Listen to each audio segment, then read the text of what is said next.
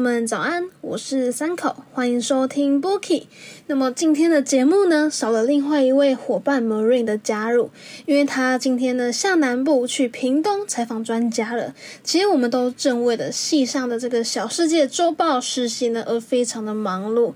那我录制这一集的节目时间呢是十二月八号礼拜三。其实我也是刚从花莲采访回来，真的是舟车劳顿。那这边呢，我也先跟 Marine 预祝他可以采访顺利啦。那我想先跟听众朋友们分享我做第二期新闻的小趣事。在上一集的节目内容当中呢，我就有提到说，因为受访者他们在年末真的是都太忙碌了，可能忙着一些自己的事情。所以真的挤不出时间来让我们采访。那最后的情况，其实我们有设想过，可能要重新换一个主题了。当时的心情呢，真的是非常的低落，整个氛围都被低气压笼罩住。一方面其实是怀疑说，难道是自己不够会写约访信吗？或者是礼仪没有做足吗？另外一方面呢是。真的真的没有心情再想另外一个新的主题了，也害怕说如果再提一个不同的主题的话，会不会惹怒到我们的指导老师，觉得说我们很烦这样子？而且呢，这一次已经是我们想的第三个主题了。之前呢，第一个想的主题就是纸盒发电，因为我们想做一个永续的这种报道，可以很想要得奖这样子，但是。老师就觉得说这个议题实在是太大了，而且有很多其他其他的报道已经有做过这个主题，所以说亲自的和老师的讨论过后呢，决定换另外一个主题报线，换成报道一个台东的孩子的书屋。这个书屋呢，就是他们那个单位替弱势的孩子建立一个地方，可以让他们放学后有一个好去处，可能是学习一技之长啊，或者是。教他们写作业之类的，就是让他们不会学坏这样子。后来在约访的过程当中呢，其实就隐约的开始出现不顺利了。那为什么呢？因为我们先打电话问他们受访的意愿，他们说要寄访单给他们一个正式的形式。那么我就透过呢电子邮件发送这个约访信，但是一直没有收到回复。我就再一次的打电话。当时就一直循环这个打电话，然后回复信，打电话，然后回复 email，然后我真的是打到，甚至那个单位已经叫我们不要再来打电话。可是我就很 很点点点点点，就点点点，因为他们就是不回信，所以我才要打电话来催促他。所以好啦，可能他们觉得我真的很烦的，所以。在出发的前几天呢，联络的人就跟我们说，高层呢不让我们采访工作人员。但是这样就有一个问题来了，因为我们不是一般影音的组别，我们是融媒组，就是要做新闻的网站。所以说，如果只有访问的人物只有一个人的话，是没办法完成一个网站的。我们需要多方的观点，可能要受访、采访小孩子啊，或者是工作人员，或者是一些居民，听听他们的说法，才能够。从各个方面呢来完成这个新闻的报道，但是我们明明呢，其实第一封邮件就明明明讲说要采访到工作人员，真的是他们真的是太晚讲了，太临时了，真的，所以我们真的是很头痛。那我自己唯一庆幸的就是还没有付车票钱，所以没有金钱上面的损失。那后来再跟。身旁的好友啊，还有学姐倾诉的时候，就是收获到一个还蛮特别的建议哦。那么就是以亲身的经历呢，建议说我们可以去拜拜，这样子约访啊、采访啊，甚至到后期的制作、剪片、写稿，可能就会比较顺利，求一个平安这样子。那我的脑袋呢，这阵子真的因为。被疯狂的疲劳轰炸，而且除了这个实习之外，还有很多很多事情，就是忽然接踵而来，真的是非常的忙碌。所以那个时候就不管怎么样都想尝试，想要努力看看，看可不可以做出任何一个改变。所以我就听从学姐还有朋友的建议，就是去庙里面拜拜啊，求个心安。后来我们有。当天呢，就在世新大学的，就跟世新大学的创办人是我爷爷拜拜，然后在心里面跟他说，嗯，我们目前的状况是怎么样，怎么样，怎么样，然后希望是我爷爷可以保佑我们的受访者能够。及时的回复，可以早点回复，拜托拜托。然后让我们的希望可以让我们的整个采访的过程呢都很顺利，天气好这样子。对我很虔诚的跟是我爷爷讲这些话，然后也跟他说，就是如果如果可以保佑我们这样子的话，就是我以后也会当一个，嗯，希望可以成为世性的骄傲这样子还愿。那。在当天呢，其实我也有到家里的附近的庙去拜拜，然后也是跟神明说上面那种这些话，就是祈求可以顺利采访顺利之类的。那很神奇的是呢，结果当天晚上呢，我就。五月的受访者就回复我了，而且其他同学的受访者也陆陆续续答应我们要可以接受采访，真的是终于确终于确定，然后也敲定说要到花莲采访这个行程了，然后也马上订车票啊，订住宿。那不止如此呢，我们原本看花莲的天气预报，就是刚好访问的那几天下雨几率其实都还蛮高的，有接近。大概六十七十趴左右，就是阴雨绵绵的。但是因为我们还蛮多画面，可能会拍到景啊，可能有山啊，什么海，然后还有小孩他们晨跑的画面。但是如果下雨的话，那个景就会不好看，然后小孩晨跑可能就会被迫取消，我们就没有办法画，没有拍到那个画面可以交代了。但是呢，我们实际抵达花莲之后，真的是连三天都是好天气耶，而且还出大太阳，真的是觉得神明有在保佑我们，然后神我爷爷也有照顾我们，真的是太谢谢他们了。那我以前呢，其实是一个无神论者，就是我不太相信说可以透过拜拜呀、祷告那些就会心想事成，因为我在拜拜祷告的时候就只。在意吃的，只在意那些贡品，然后就是问，可能会问大人说，我到底什么时候可以吃？这样子就是有点嗯，不太，反正就不相信那些仪式什么的啦。但是呢，经过这一次的经历，真的是让我觉得宗教真的是一个很妙、很玄的地方诶。所以呢，我之后也要马上去还愿，要谢谢神明还有守卫爷爷的保佑了。对，所以我还特别去买花莲的名产，嗯，马吉，然后要去还愿这样子。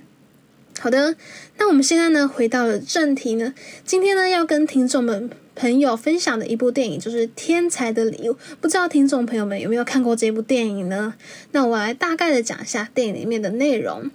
在美国佛罗里达州的一个小镇，七岁的玛丽呢，在她入学的第一天，就她就展现出她的卓越的数学天分，让她的老师邦尼留下一个深刻的印象。她的同学也对她的这个天赋异禀的数学天分叹为观止。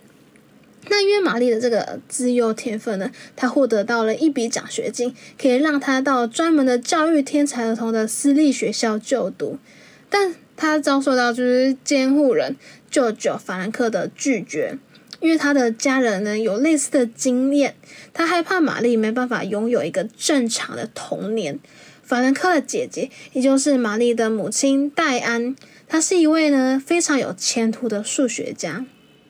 在他自杀前呢，他致力于解决一个非常难的一个数学问题。那这个数学问题呢，是至今呢还没被破解的一个千禧年大奖难题之一，真是非常的困难。那戴安呢，在玛丽六个月大的时候自杀了，可能是因为他的家人受到家人的高压的一个管制、管控之类的，因为大家对他期待很高。所以他也深受到很大的压力。那从那个时候开始呢，戴安的弟弟法兰克就成为玛丽的监护人，开始照料她的生活起居，然后载她上学等等。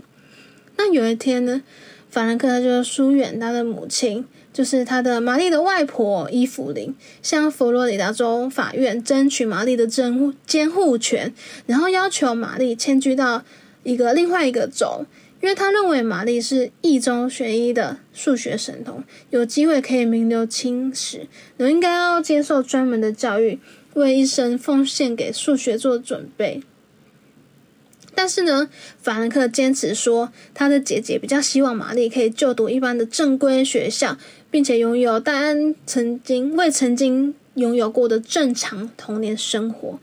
但是法官担心说，这个决定会让他完全失去照顾玛丽的权利，所以，嗯，法兰克就妥协，故意妥协，呃，就妥协让玛丽住在这个寄养家庭，然后接受玛丽去寄私立学校这个协议。那寄养家庭呢，其实距离法兰克家只有二十五分钟的路程，然后玛丽十二岁生日后，可以自由决定她想要住哪里这样子。但是呢，在寄养家庭生活一段时间之后，玛丽原有的生活就完完全全的被摧毁了。法兰克得知到跟着玛丽一起去寄养家庭的爱猫无预警的被抓去收容所，然后甚至即将被安乐死。那在这个之际呢，被法兰克制止住了。法兰克发现对猫过敏的伊芙琳已经住在。玛丽的寄养家庭了，然后还监督玛丽的数学，天呐！然后他向伊芙琳透露，其实戴安早就已经证明这个很难的数学问题，但是要求法兰克只能在伊芙琳死后才能公开。那得知这一切的伊芙琳呢，就眼看戴安已经把这个难题解决，却不愿意公开，于是呢，他就跟法兰克提出协议说，伊芙琳如果不反对他拥有。他的监护权就可以换取公开档案的证明。那伊芙琳伊芙琳呢，最终也很被迫不情愿的答应啦。那其实，在电影结束的时候呢，玛丽是回到这个原本的公立学校，过着一个正常的校园生活，然后下午到大学的课程学习她比较资优的那种数学。下课之后呢，就回到公立学校附近的游乐园跟朋友们玩耍，成功的兼顾了学业还有校园生活。那么呢，故事就先介绍到这边，相信大家对于《天才的礼物》这部电影有更深一层的认识喽。那我们休息一下，马上回来。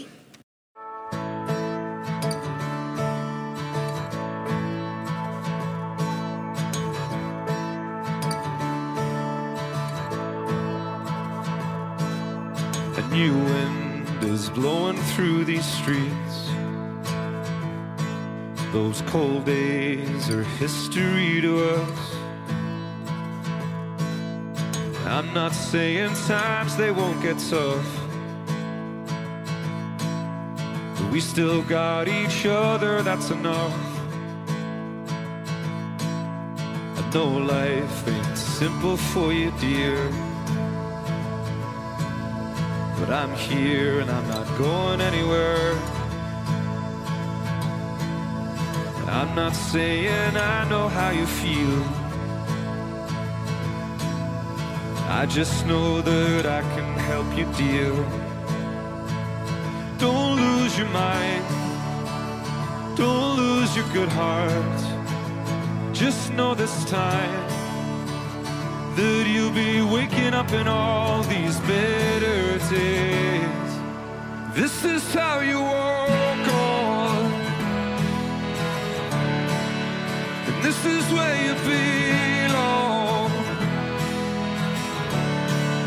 And I'm not saying this isn't where you'll stay, but this is how you walk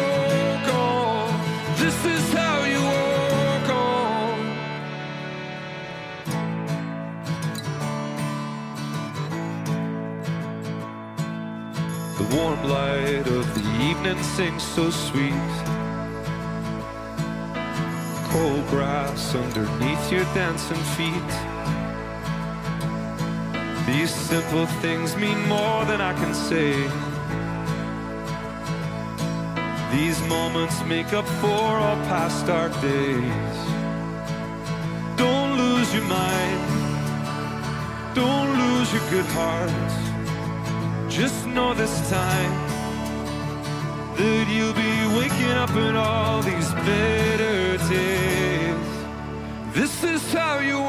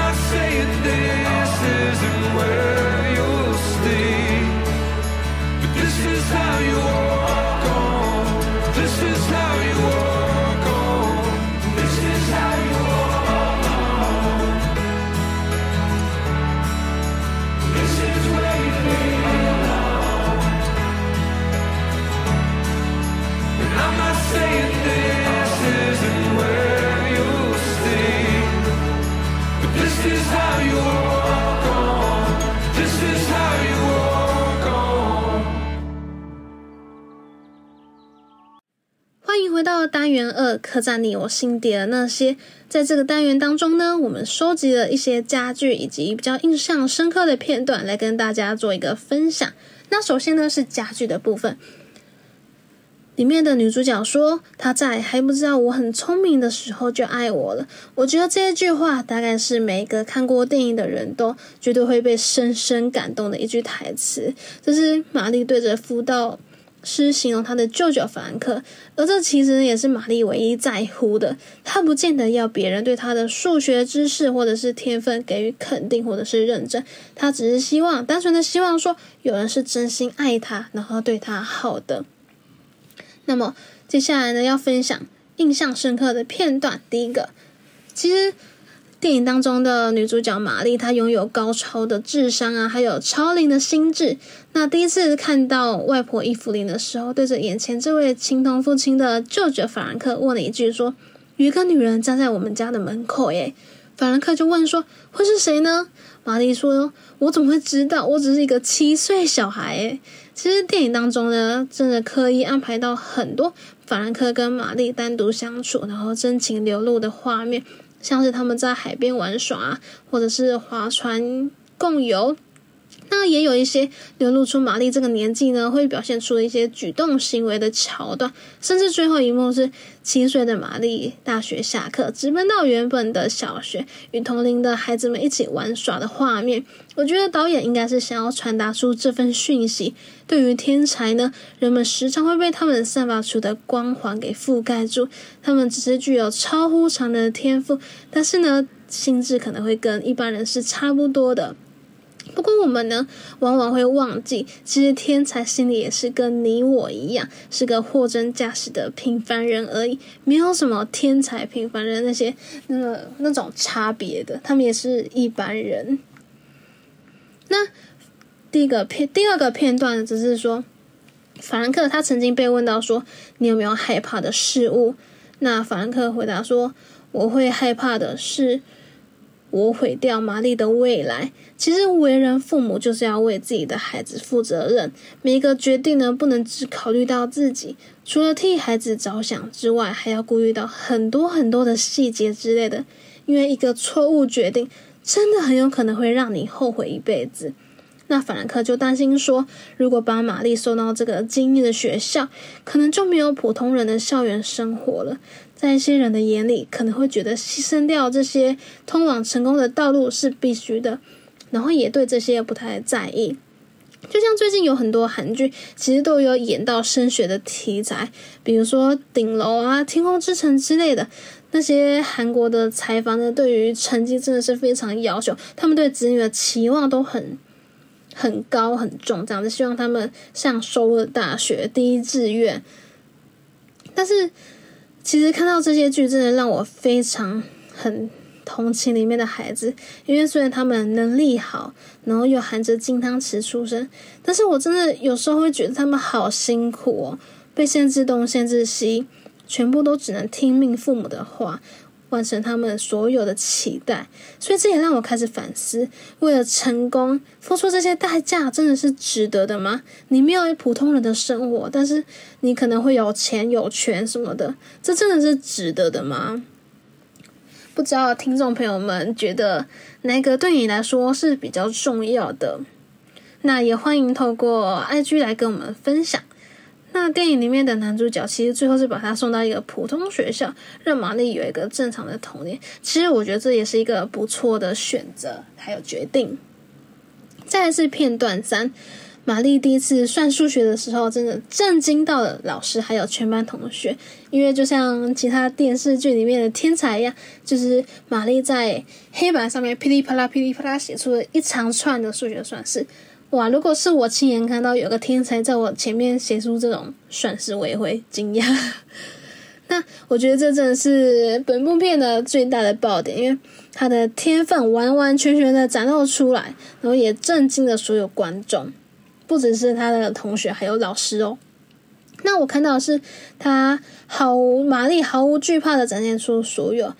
如果是听众朋友们，你们敢在班上面前把所有的答案，就是把你的答案写出来吗？我觉得在全班都算不出来的情况下，真的很有种的把答案答出来，还让老师出糗。这种情况在台湾可能会可能会被同班同学排挤吧，不知道不确定。因为不管在哪个国家，我们都会下意识把这个行为叛逆的呃，把这个行动举动行为举动贴下一个叛逆的表现，就有点反抗的管的感觉。但是他的老师。帮你呢，却接受，然后也尝试了解他的思维。我觉得这种老师真的还蛮少的，因为通常反驳老师这样的下场呢，往往只会换来罚站。这也是我身边的经历，这样子。好，那么来到的最后一个片段是啦，弗兰克他就强制把。真的算很难数很难的一个数学难题的玛丽拎出去，因为在法兰克的认知当中呢，给玛丽一个快乐的童年比起成就是更加重要的，所以当下会做出这样的选择。其实我看到这一幕真的是很替玛丽感到开心，因为如果 如果我爸如果是我爸的话，应该会再多塞给我，我爸我妈可能会塞给我一些更多的考题或者是。作业书之类的，他还会规定我们说，如果我们写完不准离开这个书桌。那我们的这个单元呢，就先分享到这边，我们休息一下，听首歌，马上回来哦。Let's catch up on Thursday if it's not too soon to talk. Cause I've been bored of all the silent treatment ever since you walked. Now all I do is wait I do is wait for you. Mm. I threw a party for my 20th, invited half the town. I know it's so unlike me, but on the off chance you'd come round, all I do is root for you. Cause all I do is root for you.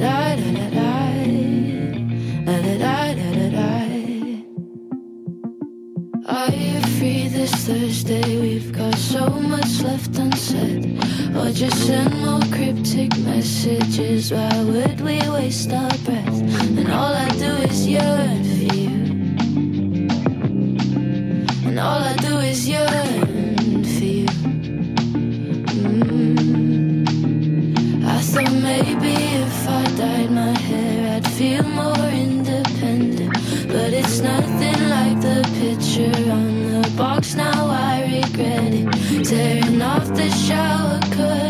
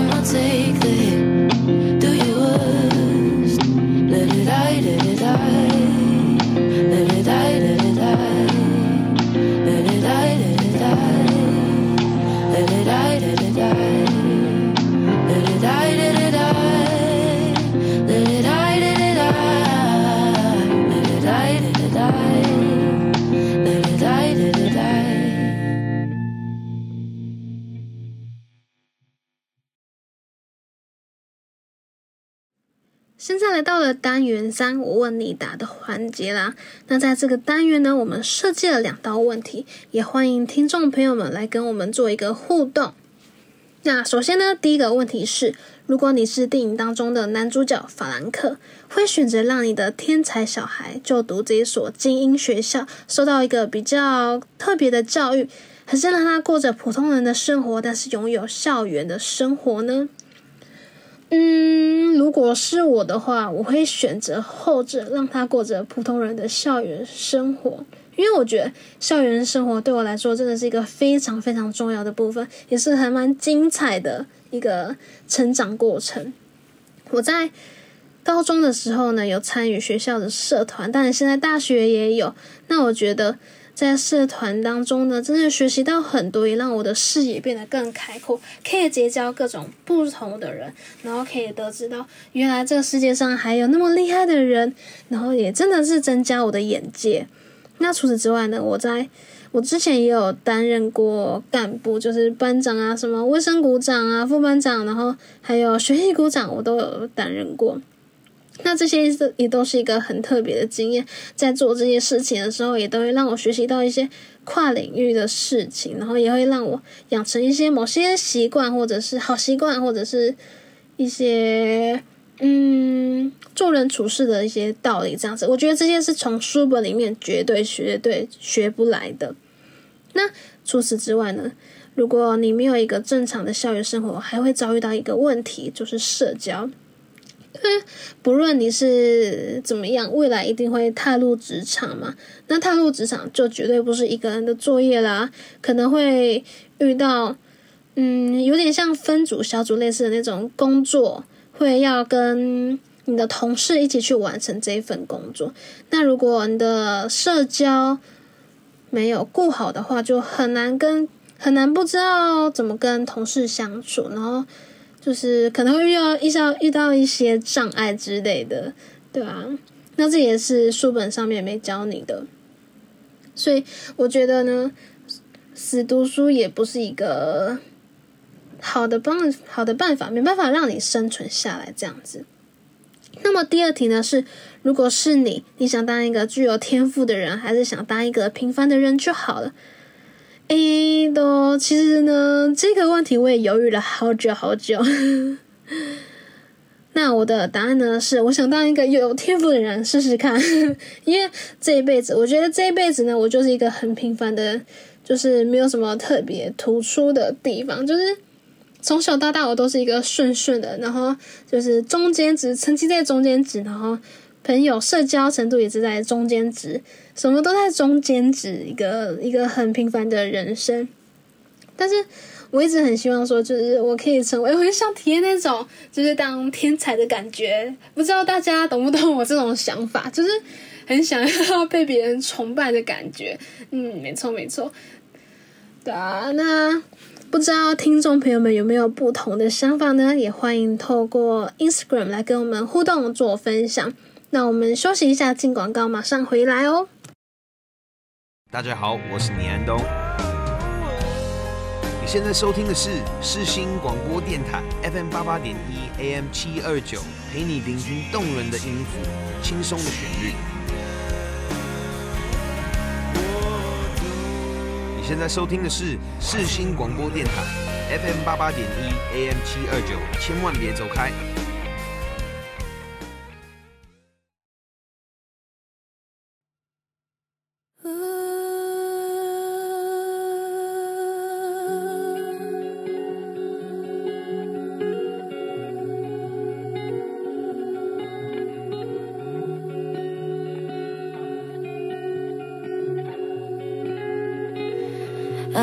Talking till the morning. Heavy whispers from the next room. You say it's never your intention, and I'm just in a bad mood. There was a possible connection on the table for a second. Then she made such an entrance, cast down all this tension. Can you?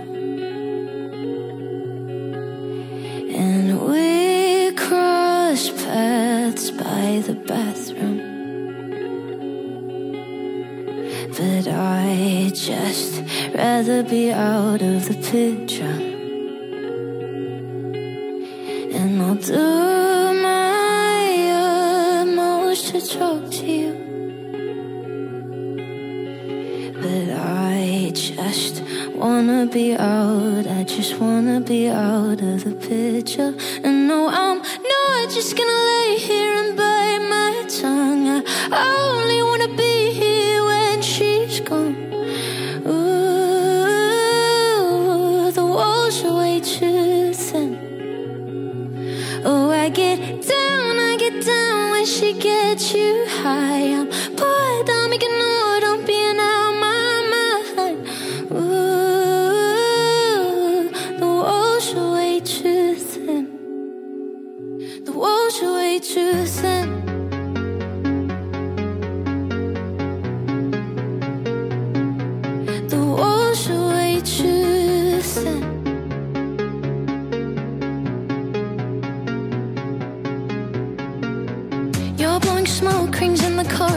I feel so cold.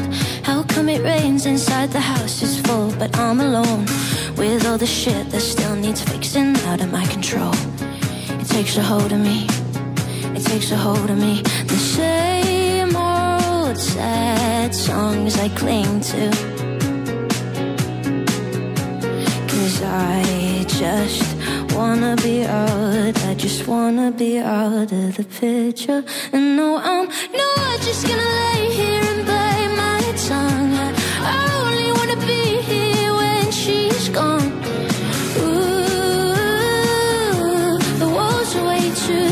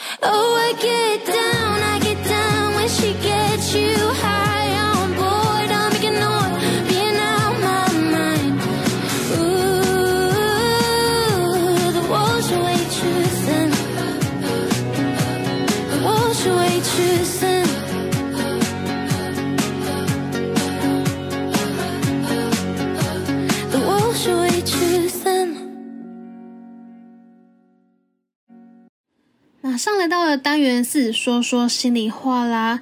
那在这个单元呢，要分享我看完《天才的礼物》这一部电影的心得。那其实呢，我一开始想看这部电影的原因，就是因为男主角。这部电影的男主角呢，是由美国队长克里斯·伊凡他所饰演的。那在所有的漫威的角色当中呢，我最喜欢的就是美国队长。除了因为他的金发碧眼的外貌之外呢，我觉得我被他的正义感的深深吸引住了。然后他就电影当中，他就拿着美国队长那个盾牌啊，然后全副武装的对抗着那个邪恶的一方，真的是帅气。除了帅气，没有什么话可以说的。那除此之外呢，再加上有很多很多的影评都非常推荐这一部电影。那刚好这一部电影也是我很喜欢的电影类型，是那种比较温馨走人情路线的那一种，所以我就让我想看这一部电影《天才的礼物》。那我觉得呢，这部电影真的可以让我们开始反思，说台湾最近的社会议题，究竟是我们的教育体系，还是有托婴托儿所的制度出了些问题呢？才会让小朋友他们从小就被绑在安亲班啊、客服班，或者是才艺班等等之类的。其实还蛮多家长都会为了不让小孩输在起跑线，然后让他们小时候就上那些安亲班、什么才艺班等等。其实我小时候也有上过，但是我那个时候就是郑重的跟我妈说，我不需要，就是我觉得我可以，我自己可以把我的功课顾好，然后我就跟我妈保证说我可以做这些事情，所以她就没有逼迫我继续上补习班。然后对我也有保持着成绩，所以让她放心。那网络上呢，有不少网友就是会不定时的在网络上讨论说，到底小时候学什么才艺是最没有用的呢？那网友就有些就举例说最没用的才艺，但那些往往是小时候很多小孩必学的东西，比如说芭蕾舞啊、珠算、心算。然后读经、书法、绘画、钢琴，真的是还蛮多的，多到数不清。其实我自己有学过珠心算啊，但是我现在真的都忘光了，没有再复习就忘光了。那其实看到这这些问题，真的会让人不禁纳闷反思：说这补习补的是小朋友的未来，还是爸妈的虚荣心，还是为了不让他，为了不让小孩输在起跑线？那又或者是说，就是小孩他们互相竞争比较的本钱呢？那就如同电影里面的玛丽的外婆，她意识到了玛丽的数学天赋，她觉得未来可以在学术上面发光发热，于是呢就开始跟法兰克争辩，争夺他的监护权。那在这个过程呢，就让我们可以知道，原来玛丽母亲的童年也真的是几乎完全被控制、被剥夺走了。那除了家教啊、功课、念书之外，真的是什么休闲活动都没有诶，什么娱乐啊，什么完全不能想象。那从这一点呢，也看得出来，为什么法兰克会那么的害怕玛丽被带走，因为他也担心说，玛丽也会像他的母亲这样，可能会崩溃，最后又会重演这个悲剧。那么在法庭的攻防战中，可以看到说，玛丽的母亲呢，从小就没有参加过毕业舞会啊、女童军，其他的休闲娱乐活动都没有，甚至她连约会的对象都被母亲严格的监控，甚至是被被迫强力的拆散掉。那这种教育方式真的是，真的会让人产生到一种极大的压力，所以难怪说他的母亲。可能会受不了，所以选择这个自杀的这个道路。那我觉得这也是为什么法兰克会对玛丽能不能开心生活非常的重视，因为他身为那个玛丽母亲的哥哥，但是他没有，他从小没有对妹妹伸出援手，没有看破她的受伤之处，没有看过她的被需要的地方。那直到最后，他的妈妈想要，直到最后那个玛丽的妈妈想要。嗯，自我了结的那一天，他都是因为赶着要去跟自己喜欢的女孩约会而婉拒了妹妹的请托。那我觉得法兰克的教育方式呢，其实还蛮有启蒙性的。因为当玛丽呢知道明明他的父亲离他不远，但是没有去探望他的时候，他非常。他当时其实非常崩溃。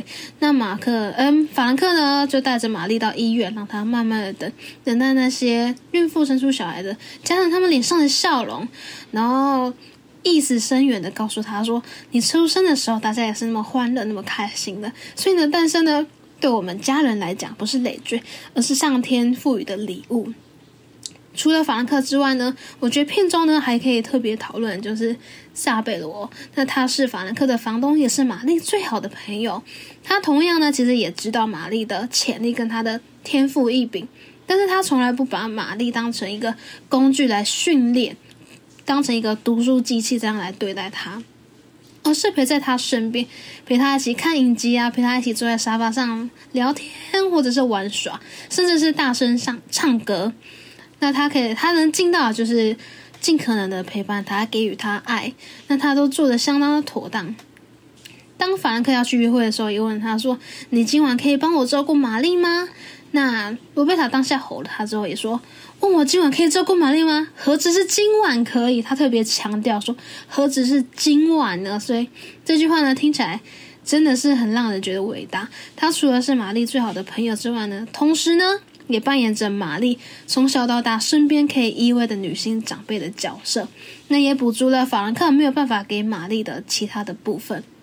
所以我觉得萨贝塔呢对玛丽的对待方式呢，远比外婆对玛丽的态度还要好，三观感觉比较正常。那如果要分析外婆这个角色呢，就是她觉得女儿做不到，然后改成孙女来完成，就是完成她自己的梦想啊，感觉就是这样。那还有玛丽跟他一起翻相片的那一幕，真的也可以看到外婆同样也是年纪轻轻就才华洋溢，但是因为就是成为别人的老婆，成为别人的母亲之后呢，被迫放弃自己的梦想。她原本应该在学术专业领域上发光发热，但是可能因为家事繁忙，然后就是走向平凡的人生，所以他自己可能是觉得有缺憾，所以把这个目标呢转移到女儿的身上，然后甚至是他的孙女。所以就是，于是他他口中那个平凡的法兰克，法兰克他爸潜意识就觉得是夺走他本来能在事业上取得一席之地的罪魁祸首。那可能也是因为这这个原因呢，才对父子都平庸这件事感到非常的愤愤不平。但是法兰克在普通的人眼里根本就不是平平庸的人啊，因为他也有自己专业的领域，然后他也有他应有的地位，他也曾经是大学的助理教授。可能跟他的妹妹相比，资质没有那么没有那么突出，所以可能在妈妈眼里，也就是因为经过比较，所以感觉比较普通吧。但是我还是想要重申一句，就是没有人是平凡的，每个人都是独一无二的，每个人应该都有自己厉害的地方。对，所以希望大家不要因为可能看到别人怎么样怎么样这么突出呢，就感到自卑这样子。我觉得《天才的礼物》呢，这个。电影的剧情的呈现方式还蛮细腻的，然后配乐也还蛮吸引人的，就是很温馨、很温情这样子。不过呢，它不会过度的阐述了电影内容。但是我觉得，我自己是觉得，啊如果想要成为一个爸妈或者是一个已经当爸妈的人，都应该要看看这部片，就是可能是你教育的教育孩子的一个启蒙。所以希望他们可以从这部电影里面能够反思，在天才培养的这个过程当中，真的会如此孤独吗？然后，其实教育的方式真的是千百万种。那你们会不会过度的想让小孩这个光宗耀祖这个执念，然后甚至最后有可能会除掉最佳这个天赋，也可能让本来应该会幸福和和气的这个亲子关系呢，最后崩解毁坏掉？真的，那。再来是电影当中呢，法兰克其实不想让玛丽接受精英教育的主要原因嘛，除了是经济的不充裕的问题之外呢，更重要的是他不断的希望强调说，想要让玛丽拥有一个常人正常的生活，有朋友，有健康的人际关系，还有同理心。所以他宁可跟外玛玛丽的外婆伊芙琳杠上官司，然后争取这个监护权，也不想要让玛丽走上她母亲背负着天才之名，但是却走上抑郁而过世这个这一个悲剧。他拒绝接受伊芙琳在极端精英主义下的教育，所以他说天才是一种礼物，但是这也是也这也是一种选择。那这部片的主轴是在讨论亲情间的纠葛，但其实呢，也有讨论到人生的意义哦。天才呢该怎么活，人生又该怎么活？其实我觉得天才就跟我们一般人一样嘛，会感受到这个世界有着不同的各种不同的情绪。那如果你身为天才的一份子，应该满足世人对你的期望，好好利用这份天赋去完成使命吗？还是选择满足自己，过着一个普通的人生就好了呢？不论你是天才还是庸才，人生呢，到底该怎么活才算没有枉费此生，不虚此行？我觉得我也还正在寻找这个的答案。那么，相信透过我们的分享，能够让你更加的了解《天才的礼物》这部电影。感谢您的收听，我们下礼拜一同样时间空中再见。我是三口，我们下周见喽，拜拜。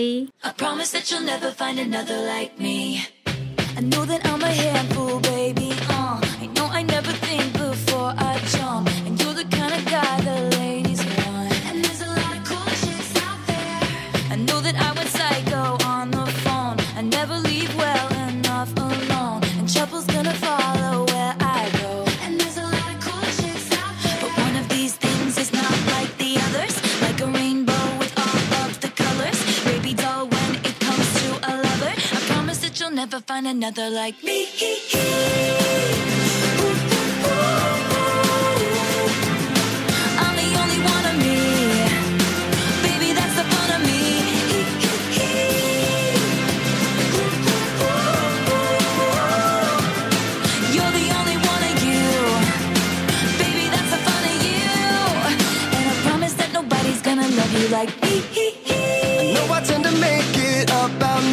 I know you never get just what you see, but I will never fall you, baby. And when we had that fight out in the rain, you ran after me and called my name. I never wanna see you walk away. Cause one of these things is not like the others. Living in winter, I am your summer. Baby doll, when it comes to a lover, I promise that you'll never find another like me.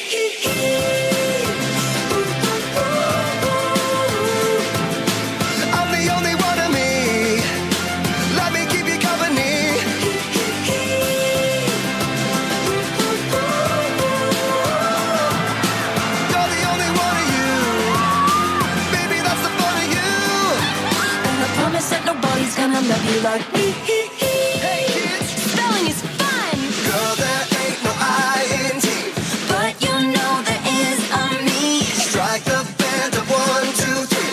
I promise that you'll never find another like me. Girl, there ain't no I in T, But you know there is a me. You can't spell awesome without me. I promise that you'll never find another like me.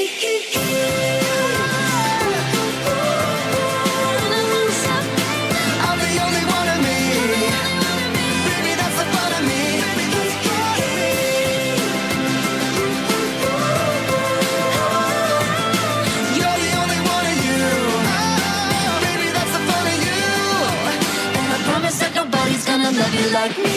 Girl, there no I-N-T. But you a me. I'm the only one of me. Baby, that's the fun of me. Strike the band of one, two, three. You can't spell awesome without me. You're the only one of you. Baby, that's the fun of you. And I promise that nobody's gonna love you like me.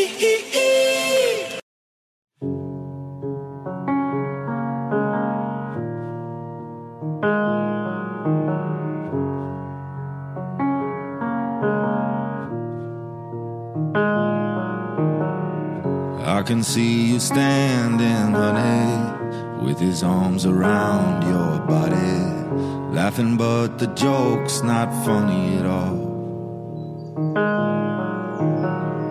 And it took you five whole minutes to pack us up and leave me with it, holding all this love out here in the hall. I think I've seen this film before, and I didn't like the ending. You're not my homeland anymore. So what am I defending now? You were my town, now I'm in exile, seeing you out. I think I've seen this film before.